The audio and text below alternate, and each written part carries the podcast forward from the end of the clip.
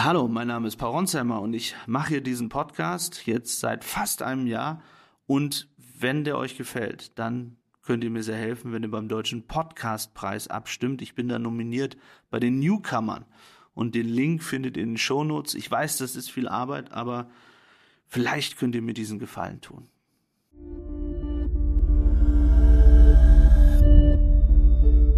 Hallo, mein Name ist Philipp Pietow, ich bin Journalist und Kollege von Paul Ronsheimer. Und wir machen heute eine Sonderfolge, weil Paul mit einer Geschichte, die er gestern gemacht hat, für ziemlich viel Aufsehen gesorgt hat. In Berlin, in Washington und natürlich vor allem in Kiew. Und zwar hat Paul weltexklusiv berichtet, dass Kanzler Olaf Scholz keine Taurus-Raketen an die Ukraine liefert. Dass er nicht einfach nur zögert oder plant, wie das in den vergangenen Monaten immer wieder berichtet wurde, sondern dass der Kanzler sich zumindest vorerst zurzeit entschieden hat, diese Taurus-Raketen nicht zu liefern, die die Ukraine so dringend haben möchte. Und darüber sprechen wir. Hallo Paul. Hey Philipp. Also sag mal, was genau hast du gestern erfahren und berichtet? Ich habe in den vergangenen Tagen und Wochen recherchiert zu der Taurus-Frage und habe unter anderem erfahren, dass Olaf Scholz in mehreren internen Sitzungen klargemacht hat, dass er die Taurus-Marschflugkörper, die Langstreckenraketen, auf die die Ukraine so lange schon wartet, seit Mai, Stand jetzt nicht liefern will. Und das ist ziemlich eingeschlagen hier in der Ukraine, aber auch weltweit, weil eigentlich viele damit gerechnet hatten, dass Scholz irgendwann sagen wird, ja, wir liefern. Aber Scholz hat das nicht öffentlich gesagt, sondern das hast du aus internen Sitzungen gehört. Denn wir haben ja die Bundesregierung konfrontiert und die gibt sich sehr zurückhaltend und reagiert sehr, sehr schmallippig auf so eine wichtige Frage und sagt, es gibt keinen neuen Stand. Aber du weißt, dass er intern gesagt hat, dass er sie nicht liefern möchte. So ist es. Die Bundesregierung macht eine ziemlich große Geheimniskrämerei daraus, unter anderem auch der Bundeskanzler. Denn man möchte, zumindest war das der Stand, nicht offiziell absagen, weil man sich das auch offen halten will. Man will nicht sagen, man wird das niemals tun. Aber Stand jetzt ist eben, dass Olaf Scholz blockiert. Er hat in einer Sitzung des Auswärtigen Ausschusses, also das ist ein Ausschuss des Bundestags, wo verschiedene Politiker drin sitzen, gesagt, auf die Frage, warum Großbritannien und Frankreich, die ja beide Langstreckenraketen schon geliefert haben, liefern und wir nicht. Da hat er den Satz gesagt, die Briten und die Franzosen, die dürfen etwas, was wir nicht dürfen. Ein Satz, der sich darauf bezieht, dass diese teilweise Personal und Geodaten einsetzen und diese eben selbst bedienen, also die französischen Soldaten beziehungsweise die britischen vor Ort. Und Meinen Erkenntnissen nach hat Scholz die Sorge, und das hat er eben nicht nur in diesem Auswärtigen Ausschuss, sondern auch gegenüber anderen gesagt, dass das, wenn Deutschland das tun würde, eine Eskalation bedeuten könnte und dass dann Deutschland in irgendeiner Weise ja Teil dieses Krieges werden könnte oder dass Putin das so interpretieren könnte. Und das ist seine Sorge. Also nochmal zu den Gründen. Deutschland hat ja nun eine ganze Menge Waffen geliefert, unter anderem schwere Kampfpanzer. Warum genau sagt Scholz, zumindest in internen Runden, dass die Lieferung von schweren Kampfpanzern und allen anderen Waffen in Ordnung ist, aber diese Taurus-Marschflugkörper eine rote Linie überschreiten könnten und Deutschland damit irgendwie zur Kriegspartei machen würden, zumindest in den Augen von Wladimir Putin? Also erst einmal dürfen wir nicht vergessen, dass Olaf Scholz ähnlich argumentiert hat bei anderen Waffenmodellen in der Vergangenheit, weshalb ich auch nicht ausschließen will, dass er vielleicht irgendwann doch noch Taurus liefert. Wir erinnern uns alle an die Debatte um den Leopard, wo immer argumentiert wurde, ja, aber wenn ein deutscher Panzer dann äh, russische Soldaten angreift, dann ist das eine Eskalation die für Putin Konsequenzen habe. Man muss einfach mal feststellen, hatte keine Konsequenzen.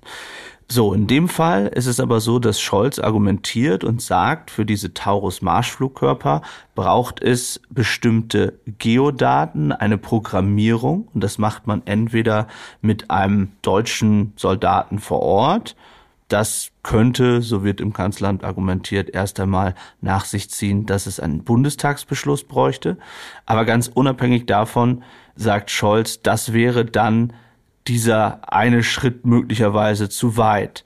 Es ist so, dass die Briten es mit Personal vor Ort machen und die Franzosen offenbar, so heißt es, mit einer Fernprogrammierung mit Daten aus Frankreich. Aber selbst diese Involvierung, also dass sozusagen deutsche Soldaten daran beteiligt sind, so interpretierte Scholz, wäre eine neue Qualität und so begründet er das Ganze. Was insofern interessant ist, als dass in der Vergangenheit, also erst einmal sagen die Ukrainer und auch deutsche Verteidigungsexperten, dass das nicht notwendig wäre. Sie argumentieren und sagen, dass man das den ukrainischen Soldaten beibringen könnte und dass sie dann sozusagen die Taurus selbst nutzen könnte. Das ist einmal das erste Argument dagegen. Und das zweite ist, was etwas interessant ist, es gibt bereits Raketen, also die von Deutschland geliefert wurden, und die ein ähnliches Navigationssystem mit GPS-Unterstützung wie die Taurus nutzen. Und damals wurde nicht darüber diskutiert. Also das ist die eine Begründung, die genannt wird von Olaf Scholz, also einmal die Involvierung Deutschlands, in welchem Sinne, was dann zu einer Eskalation führen könnte. Das zweite, was ich gehört habe, ist die Sorge Deutschlands, dass mit Taurus Marschflugkörpern am Ende die Kertschbrücke, also die ähm, Brücke auf der Krim zerstört werden könnte, was dann eine besondere Symbolik hätte und wovon man ebenfalls Sorgen hat. Und das Dritte, das hat Scholz nirgendwo gesagt, aber das ist, wie, wie ich es interpretieren würde, dass er zumindest momentan nicht an einen wirklichen Sieg im Sinne von die Ukraine kann das ganz gesamte Gebiet zurückerobern glaubt und möglicherweise denkt, noch einmal, das hat er nirgendwo gesagt, aber ist meine Interpretation, möglicherweise denkt, dass wenn es sozusagen in Richtung Verhandlungen gehen könnte, dass diese Lieferung äh, dem zuwiderlaufen würde. Okay, das ist, sind ja ziemlich spektakuläre Gründe, dass ein Kanzler so denkt. Aber bevor wir nochmal über die Gründe und was wirklich dahinter steckt sprechen, eine Frage. Wie hast du das eigentlich alles erfahren? Denn ähm, nach dem, was wir hören, ist man im Bundeskanzleramt jetzt nicht allzu glücklich über deine Berichterstattung. Das heißt, ich schätze mal, dass es nicht so war, dass Olaf Scholz dich angerufen hat oder hat anrufen lassen, um dir das äh, im Hintergrund zu stecken, sondern du hast das äh, über Wochen hinweg recherchiert. Wie lief das ab? Ja, richtig. Also es ist so, dass ich als Reporter natürlich nicht nur mit Quellen hier in der Ukraine spreche, mit der Regierung, wo man sagen muss, wo bestimmte Dinge in der letzten Woche klarer wurden und wo auch aus Deutschland schon signalisiert wurde, dass das mit den Taurus Stand jetzt schwieriger werden könnte. Dann hat man gesagt, ja, aber vielleicht liefern wir dann Luftabwehr. Also dieser Stand war auch schon hier in der Ukraine äh, so ein bisschen vorhanden. Aber ich habe dann eben im Umfeld von Politikern recherchiert und kann jetzt nicht natürlich sagen, wo. Aber das Spannende oder das neue Detail war tatsächlich diese Sitzung oder die interne Sitzung im Auswärtigen Ausschuss und weitere Sitzungen, an denen der Bundeskanzler teilgenommen hat. Und einzelne Teilnehmer mit denen ich sprechen konnte, haben mir eben verwundert berichtet, dass sich die Meinung des Kanzlers offenbar verändert hat. Denn das Verrückte ist ja so ein bisschen, dass wir schon seit Mai eben über diese Taurus-Raketen sprechen und dass viele Minister, wie zum Beispiel Boris Pistorius, der Verteidigungsminister oder auch Annalena Baerbock, die Außenministerin, der Ukraine sehr viel Hoffnung gemacht hatte. Und die Ukrainer dachten, es wird am Ende so wie bei den Leopard-Panzern, man braucht sehr lange, aber am Ende kommen sie doch. Diese Hoffnung hat die Ukraine nicht komplett aufgegeben, allerdings ist das jetzt natürlich schon ein erheblicher Dämpfer und Olaf Scholz hat es bislang nicht offiziell bestätigt, darüber haben wir ja schon gesprochen. Aber nach unserer Berichterstattung darüber hat auch die ARD darüber berichtet und hat eine Bestätigung offenbar aus dem Umfeld der SPD bekommen, dass diese Taurus nicht geliefert werden. Du hast es gerade gesagt, mehrere wichtige deutsche Minister haben sich sehr hoffnungsvoll und zuversichtlich geäußert. Und zwar zum Teil vor Monaten schon. Äh, Finanzminister Lindner, Außenministerin Baerbock, Verteidigungsminister Pistorius, die waren alle Befürworter dieser Taurus-Lieferung. Haben die nichts zu sagen? Werden die einfach von Olaf Scholz in dieser ganzen Kriegsfrage überstimmt? Also gerade ist das ja sehr spannend in Bezug auf Boris Pistorius, der ist ja der beliebteste Politiker des Landes, wird so ein bisschen als der neue starke Mann im Verteidigungsministerium gesehen, hat sehr klare Aussagen getroffen zur Ukraine, aber der Kanzler scheint da nicht auf ihn zu hören, oder wie kann man das verstehen? Absolut. Ich finde, Boris Pistorius äh, sieht in dieser Frage besonders schlecht aus, denn du hast vollkommen recht. Er hat diese Hoffnung gegenüber ukrainischen Gesprächspartnern geäußert. Sinngemäß, ja, wartet mal ab und seid jetzt nicht zu laut, wir kriegen das irgendwie schon hin. Das war zumindest das, wie die Ukrainer es verstanden haben. Und jetzt sieht so aus, dass Boris Pistorius in Sachen Waffen genauso wenig zu melden hat wie am Ende Christine Lambrecht da war es ja auch so, dass sie mehr oder weniger aus dem Kanzleramt diktiert bekommen hat, was Sache ist. Man muss das vielleicht einmal verdeutlichen. Der Kanzler, das hat er auch in verschiedenen Interviews geäußert seit Beginn des Krieges, sieht am Ende die entscheidende Verantwortung bei sich. Er sagt, wenn der Kanzler muss dahinterstehen, der Kanzler muss dahinterstehen bei diesen Entscheidungen, denn am Ende, so sieht er es offenbar, hat er die Verantwortung auch bei der Frage, was Deutschland angeht, denn ja, er wird immer wieder zitiert, er hat sozusagen den Eid geschworen, Schaden vom deutschen Volk abzuwenden. So und Olaf Scholz hat mehrfach gesagt, dass er bei jeder Waffenlieferung einzeln neu entscheiden will und er hat immer wieder auch über mögliches Eskalationspotenzial gesprochen. Allerdings ist es in dem Fall so seltsam, dass es so viele Wochen gedauert hat und dass er offenbar hin und her geschwankt ist, was dann dazu geführt hat, dass seine Minister sich relativ optimistisch geäußert haben. Also das wird jetzt sehr interessant zu sehen sein, wie denn da jetzt die Argumentationen ausfallen. Am Ende werden sie ja dazu auch öffentlich befragt werden, was in Sachen Taurus der Stand ist.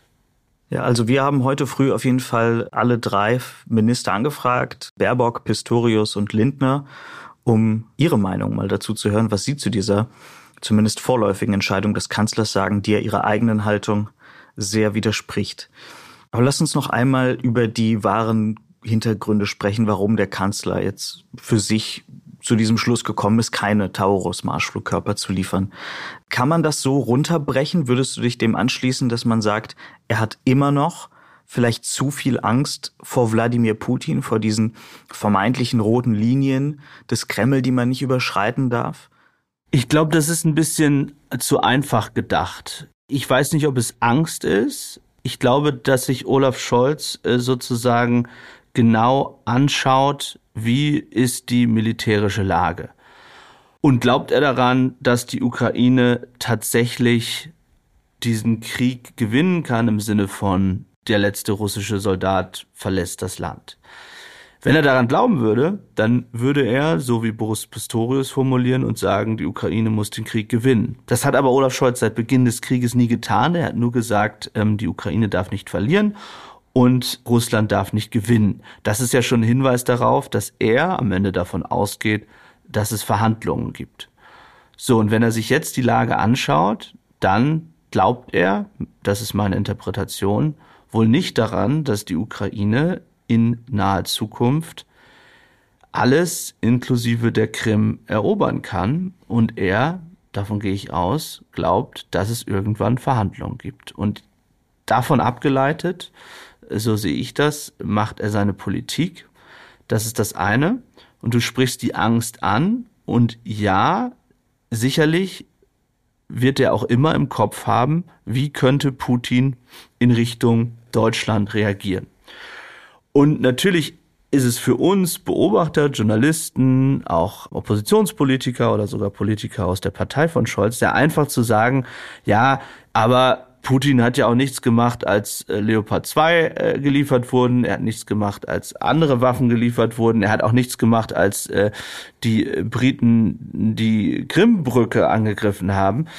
Aber ich glaube, dass du als Kanzler natürlich da in einer anderen Situation bist. Ne? Weil wenn du entscheidest am Ende und ähm, hast eben diese volle Verantwortung und die kann dir auch keiner abnehmen und auch kein Minister abnehmen. Das klingt jetzt wahnsinnig verständnisvoll für Olaf Scholz, was ich nicht sein will. Um Gottes Willen. Ich sehe es persönlich sehr viel anders. Nein, ich, ich sehe es persönlich anders. Ich äh, gehöre auch zu denen, die sagt, die Ukraine muss diesen Krieg gewinnen. Und das kann sie nur, wenn sie sehr viel mehr Waffen hat. Dazu gehören Taurus, auch weitere Waffen. Da gehören vor allem ähm, sehr viel mehr Artillerie und andere Munition und Panzer dazu. Aber ich würde sagen, am Ende muss Scholz jetzt mal klar machen, wo er steht und das nicht so im luftleeren Raum lassen. Glaubt er an den Sieg, dann muss er mehr liefern. Glaubt er nicht daran, dann muss er das in irgendeiner Form auch klar machen ich verstehe nur eine Sache nicht ganz und ich glaube, das geht vielen Menschen so. Warum hängt sich diese Frage so sehr an den Taurus? Marschflugkörpern. Also du hast gesagt, dass Scholz vielleicht mit seiner Weigerung, die Taurus zu schicken, schon vorplant und sagt, wir müssen uns auf Verhandlungen einstellen. Aber es ist ja so eine Menge an Waffen in die Ukraine geflossen. Warum sind gerade diese Taurus-Marschflugkörper so kritisch offenbar. Warum befürchtet Scholz, dass er diese Waffen nicht liefern kann, aber Panzer und Luftabwehr und alles andere problemlos schicken kann? Was macht diese Waffe so besonders? Also einmal äh, gibt es eben diese Aussagen in den internen Gesprächen, da verweist er tatsächlich darauf, dass eben deutsches Personal, Geodaten, worüber wir gerade gesprochen haben. Aber ich gibt eben sicherlich auch eine zweite Ebene. Und die hat nicht er geäußert, sondern eben deutsche Regierungsvertreter in Gesprächen mit britischen Regierungsvertretern, wo man eben über Marschflugkörper gesprochen hat. Und da hat ein deutscher Regierungsvertreter gesagt, dass man eben Sorge hat, dass die Brücke auf der Krim angegriffen wird. Also das Prestigeprojekt von Putin, das muss man, genau. glaube ich, einmal dazu sagen. Das ist äh, die, die Brücke, die Putin hat bauen lassen nach der Annexion der Krim. Die haben seine besten korrupten Oligarchen-Buddies für ihn gebaut. Da ist er schon mehrfach mit dem Auto drüber gefahren. Und das ist das Symbol seiner Ukraine-Politik. Und ich glaube, es ist tief verankert, die Sorge, dass am Ende eine deutsche Waffe diese Brücke zerstören könnte. Und was das sozusagen psychologisch bedeuten könnte für Deutschland aus Sicht von Putin.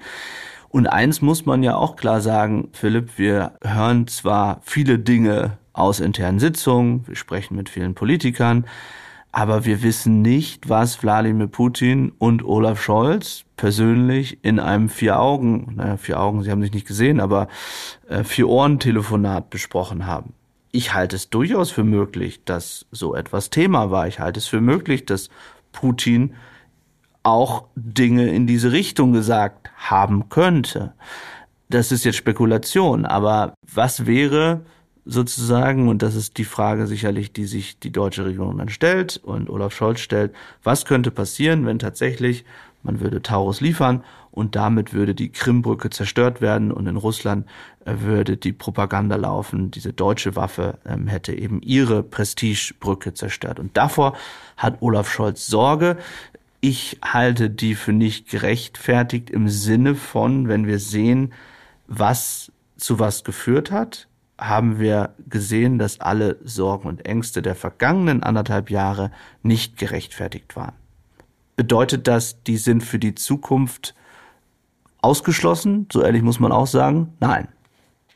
Dazu muss man, glaube ich, auch einmal sagen, wer die russische Propaganda sich regelmäßig anschaut, und das tue ich leider seit äh, einer ganzen Weile, da wird die ganze Zeit gegen Deutschland gehetzt. Da wird auch schon längst gesagt, dass man mit dem Westen auch mit Deutschland im Krieg ist. Und man bemüht natürlich ständig Deutschland als sozusagen ehemaliges Drittes Reich, dass Deutschland noch immer der Hauptfeind ist und dass man bis nach Berlin marschieren muss. Also wenn ich mir vorstelle, dass jetzt Taurus-Raketen die Krimbrücke zerstören, na, dann wird's halt eben vielleicht noch ein bisschen lauter in der russischen Propaganda, aber viel lauter geht's nicht mehr, weil die haben längst schon den Atomangriff auf Berlin gefordert. Viel mehr geht da nicht. Ja, ver verstehe deinen Punkt. Ich sehe es persönlich auch so. Aber man muss sich auch in dem Moment immer wieder zumindest versuchen, in die Gedankenwelt des Kanzlers zu versetzen, wenn du derjenige bist, der entscheidest. Und selbst wenn nur ein Prozent oder zwei Prozent oder noch weniger da sein könnten, die sagen, das könnte dann doch zu was auch immer führen, sicherlich überlegt man dann länger als wir. So ehrlich muss man einfach sein, finde ich. Absolut. Es gibt auch, glaube ich, jetzt einen Unterschied in der Taurus-Debatte im Vergleich zur Debatte um die Leopard-Panzer die wir ja im vergangenen Jahr sehr, sehr lange geführt haben. Und da wurde Deutschland ja sehr getrieben von anderen Ländern, Waffen zu liefern, also Panzer zu liefern. Gerade erleben wir eine Situation, in der die Unterstützung für die Ukraine etwas zu bröckeln scheint. Also wir haben es die Wahl in der Slowakei gesehen, da wird es einen prorussischen Regierungschef geben. Wir erleben, wie sich Demokraten und Republikaner gerade zerlegen wegen der finanziellen Unterstützung für die Ukraine. Und wir erleben jetzt eben auch die Entscheidung von Scholz, im Moment keine Taurus-Raketen zu liefern, nachdem man monatelang darüber diskutiert hat. Würdest du so weit gehen und sagen, dass wir vielleicht gerade den Anfang vom Ende der militärischen Unterstützung der Ukraine erleben, zumindest was Waffen angeht, die über Luftabwehr hinausgehen? Erlebt man da gerade vielleicht diesen entscheidenden Schwenk in Richtung Verhandlungen, dass die meisten westlichen Länder sagen, wir glauben eben nicht an einen militärischen Sieg und deswegen versuchen wir jetzt der Ukraine zwar zu helfen, dass sie sich verteidigen kann, aber nicht mehr das Ziel zu erreichen, dass sie wirklich alle ihre Gebiete von den Russen befreit. Ich bin mir da noch nicht so ganz sicher. Ich bin mir auch nicht sicher, ob Olaf Scholz nicht doch noch irgendwann sagt, ja, jetzt liefern wir. Ich glaube, es hängt ein wenig auch mit dem zusammen, wie diese Gegenoffensive jetzt wirklich weiter verläuft. Bislang gibt es eben keinen strategischen Durchbruch, der kommen kann, aber der nicht da ist. Ich glaube, die Ukraine braucht dringend Erfolge im militärischen Sinne, die dem Westen zeigen, das wird funktionieren. Und es lohnt sich, weitere Waffen zu schicken. Das weiß auch die Ukraine, das hört man auch immer wieder, wenn man da intern mit den Ministern und so weiter spricht, dass sie bestimmte Erfolge in diesem Herbst oder Winter dringend erreichen müssen. Heißt das automatisch, die Unterstützung geht weiter? Da bin ich vorsichtig, denn die reine Masse an Unterstützung, insbesondere aus den USA, und eines ist auch klar, ohne die USA könnten die Ukrainer diesen Krieg nicht führen, Europa alleine würde nicht ausreichen. Da stellt sich schon die Frage, kann man noch mal so viel liefern wie in diesem Jahr? Völlig unabhängig davon, was bei den Republikanern äh, passiert. Und das wird schwierig. Also es wird selbst für Biden schwierig, ähm, noch einmal die gleiche Zahl an Panzern, an ähm, Cruise Missiles und so weiter zu liefern. Von daher wird es für die Ukraine immer komplizierter und ja, Putins Ziel auf Zeit zu spielen ist klar erkennbar. Und alles andere als ausgeschlossen, dass er damit erfolgreich ist. Auf der anderen Seite denke ich immer, und das auch in Bezug auf Republikaner in den USA, können die sich am Ende wirklich leisten, dass die Ukraine den Krieg verliert, also dass Russland sozusagen noch einmal auch in die Offensive kommt, das wiederum glaube ich auch nicht. Denn wir haben hier so viel Waffen hergeliefert, das wäre dann am Ende auch eine Niederlage des Westens. Aber die große Frage bleibt, kann die Ukraine tatsächlich das gesamte Land zurückerobern? Und da habe ich zumindest viele Fragezeichen. Paul, eine letzte Frage, weil du hast es ja gerade gesagt, dass diese westliche Logik zu sein scheint, die Ukraine muss zeigen, dass sie militärische Erfolge eben herstellen kann und dann bekommt sie neue Waffen. Aber ist das nicht eine total perverse Logik? Weil das heißt ja, dass ukrainische Soldaten äh, in den Kampf geschickt werden, dass sie sterben müssen und dann erst bekommen sie Waffen, mit denen es eigentlich viel leichter gewesen wäre. Siehe die deutschen Leopard-Panzer, die hätte man auch schon viel, viel früher liefern können. Dann wären die ukrainischen Soldaten viel besser geschützt in den Kampf gegangen. Also warum macht man es nicht umgekehrt? Man liefert Waffen, damit es militärische Erfolge geben kann und nicht, man liefert Waffen erst, wenn man sieht, dass die Ukraine richtig kämpft. Da würde wahrscheinlich insbesondere hm, Anthony Blinken, der US-Außenminister, sagen, wir haben alles geliefert, womit diese Offensive erfolgreich sein kann. Das hat er nämlich schon im Mai äh, diesen Jahres gesagt, wo er Druck auf die Ukraine gemacht hat, ähm, dass sie diese Offensive beginnen sollen. Das ist tatsächlich offenbar die Annahme, ja, der insbesondere auch der Amerikaner. Aber wenn man sich anschaut tatsächlich, also die Zahl der Panzer, die Zahl der Raketen, die Zahl der Munition, dann reicht es eben nicht. Dann macht sich der Westen etwas vor. Und deswegen stimme ich dir voll zu. Man hätte viel früher noch viel mehr liefern müssen insbesondere in der Phase, wo die Russen sich noch nicht so vorbereiten konnten. Denn das ist ja momentan das große Problem, die Verminung des Geländes, die verschiedenen Verteidigungsanlagen im Süden. Was das Ganze so kompliziert macht, wäre es letztes Jahr einfacher gewesen für die Ukrainer. Absolut. Aber jetzt sind wir an dem Punkt, wo wir sind. Und jetzt kommt es, glaube ich, darauf an, dass die Unterstützung da bleibt, auch die Aufmerksamkeit äh, groß bleibt. Denn ansonsten gibt es die große Gefahr, dass die Ukrainer eben nicht so viel zurückerobern können, wie sie wollen. Herr Paul, du bist jetzt äh, wieder in der Ukraine und wirst dafür sorgen, dass es weiter Berichterstattung gibt, auch sehr prominente und große Berichterstattung. Vielen, vielen Dank dafür. Ich hoffe sehr, dass ihr diese Folge interessant fandet und uns würde es sehr freuen, wenn ihr eine Bewertung da lasst, einen Kommentar, wenn ihr diesen Podcast abonniert und natürlich die Glocke aktiviert, dann werdet ihr beim nächsten Mal sofort benachrichtigt, wenn es eine neue Folge gibt. Bis zum nächsten Mal. Ciao, ciao. Redaktion Philipp Pietow und Antonia Heyer. Aufnahmen aus der Ukraine Vadim Moisenko. Produktion Serda Dennis.